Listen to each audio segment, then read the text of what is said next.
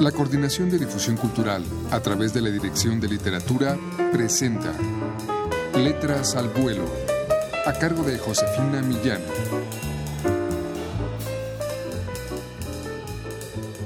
¿Qué tal amigos? Muy buenas tardes. Escuchen ustedes a continuación del ensayista y crítico literario Christopher Domínguez un fragmento de Lectores muy secretos, es un ensayo que evoca a Matías Serra Bradford, un gran lector que, como él mismo lo define, adrede es un no escritor y reflexiona sobre el sentido de la lectura y la biblioteca ideal. Escuchemos.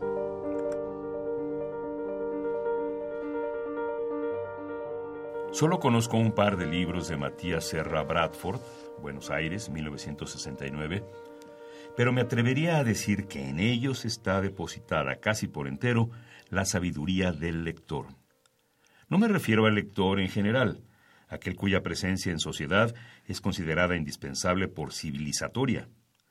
Tampoco al lector común, al cual apelaba Virginia Woolf, y tras ella una estirpe de críticos entre quienes me gustaría ser contado, porque aspiran a hacer de la lectura un arte, como el matrimonio, según Goethe, al alcance de cualquier mortal.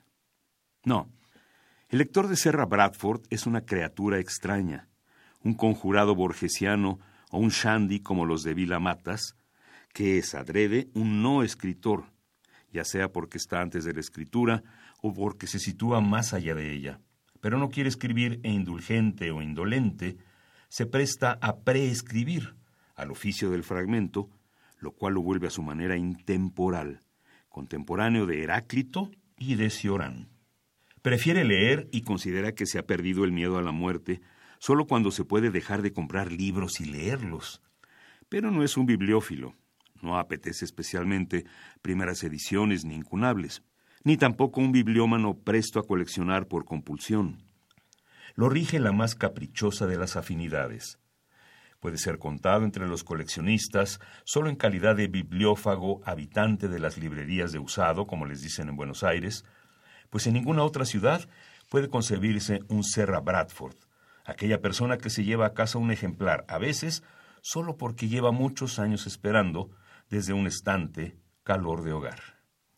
Con la biblioteca ideal y el secreto entre los rusos, Serra Bradford presenta un libro madre y un libro hijo, al grado de que el primero, más sustancioso, hereda al segundo, acaso adolescente, en complejo crecimiento, no sólo una prosapia, sino tics, manías, defectos de carácter, vanaglorias, insistencias metodológicas y, desde luego, un blasón.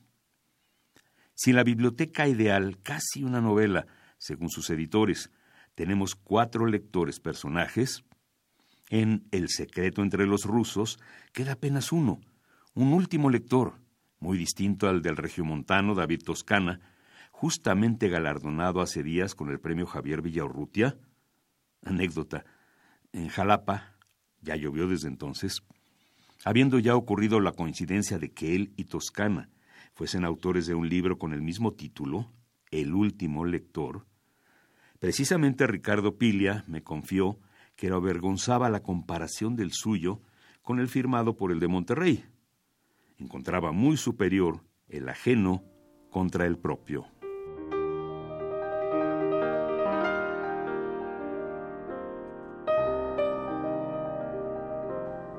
Bien amigos, escuchamos de Christopher Domínguez un fragmento del ensayo Lectores muy secretos, eh, Christopher Domínguez es miembro del Colegio Nacional desde 2017 y un crítico literario muy reconocido en Hispanoamérica, historiador y biógrafo de Fray Servando Teresa de Mier y de Octavio Paz. Es miembro del Consejo Editorial de Letras Libres y colabora semanalmente en Confabulario en el periódico Universal. El ensayo que escuchamos forma parte de una publicación reciente de la Dirección de Literatura de la UNAM que inicia una nueva colección, el ensayo, en su volumen primero. Adquiéranla ustedes en todas las librerías universitarias o llamando al 5622-6202. Muchas gracias por su atención.